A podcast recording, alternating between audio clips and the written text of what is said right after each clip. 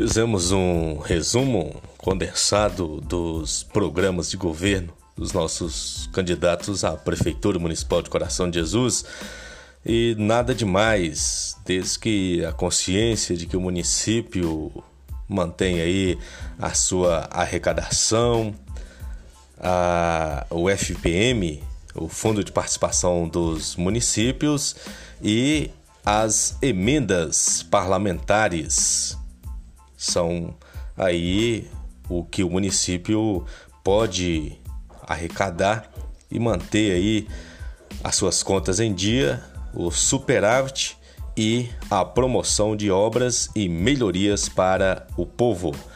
Vemos aí as iluminações dos povoados, distritos, a taxa de iluminação pública, a questão da vigilância do município, instalação de câmeras, a segurança dos nossos munícipes.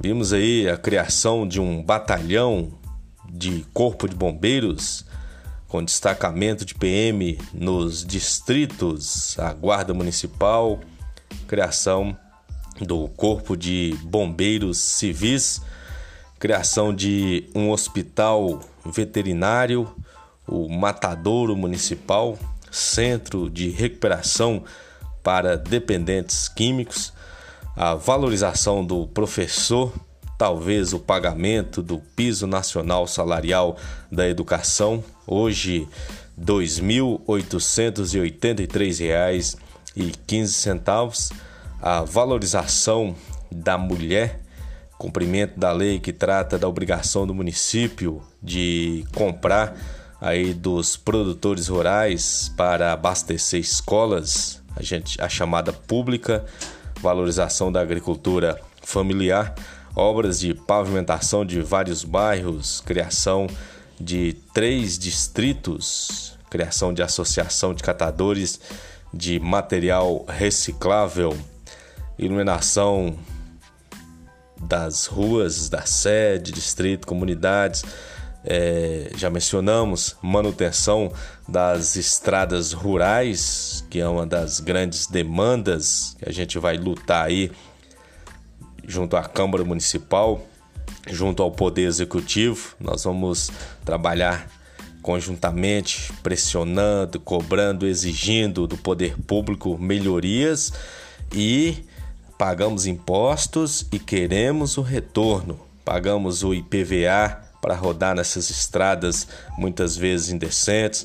Pagamos o IPTU e queremos a prestação de contas. E novamente a promessa do famoso plano diretor, que a gente não sabe se foi concluído, em que passo está.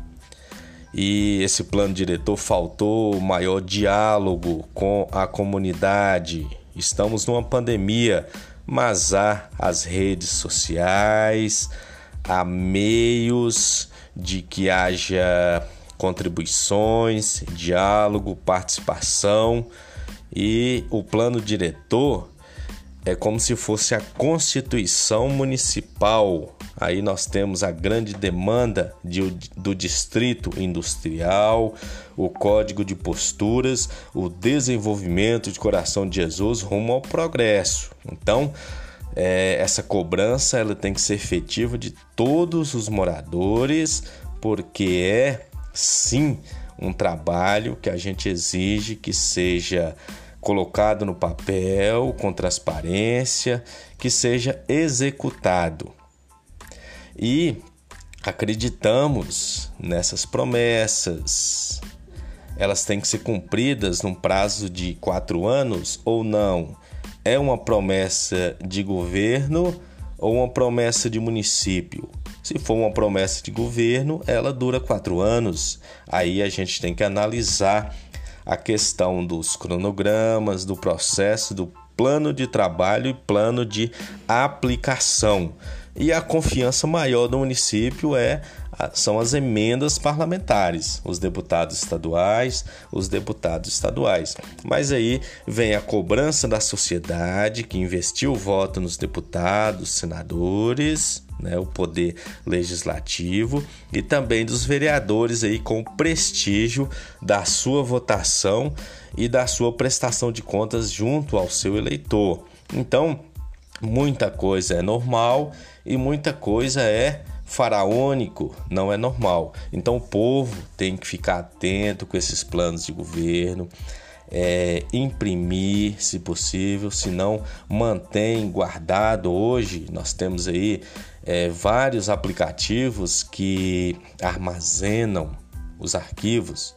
Então é bom a gente tê-los em mão para a gente cobrar e quando o nosso representante, o nosso funcionário público, o vereador, o prefeito, o deputado, quem for, se esquivar, a gente mostrar: ó, você prometeu isso, aquilo e não está cumprindo. Não é uma falácia do povo, é uma cobrança, porque nós pagamos os políticos para nos representar, senão a gente mesmo faria.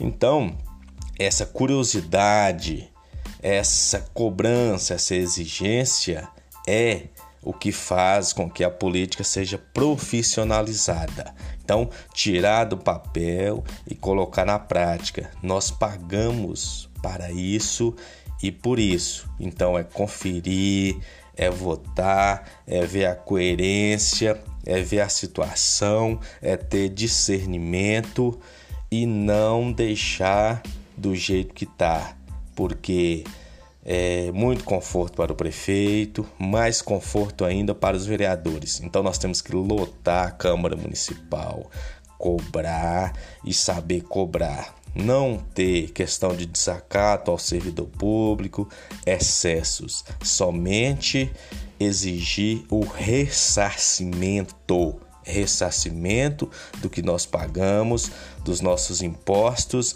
e o investimento do nosso voto. Isso se chama democracia.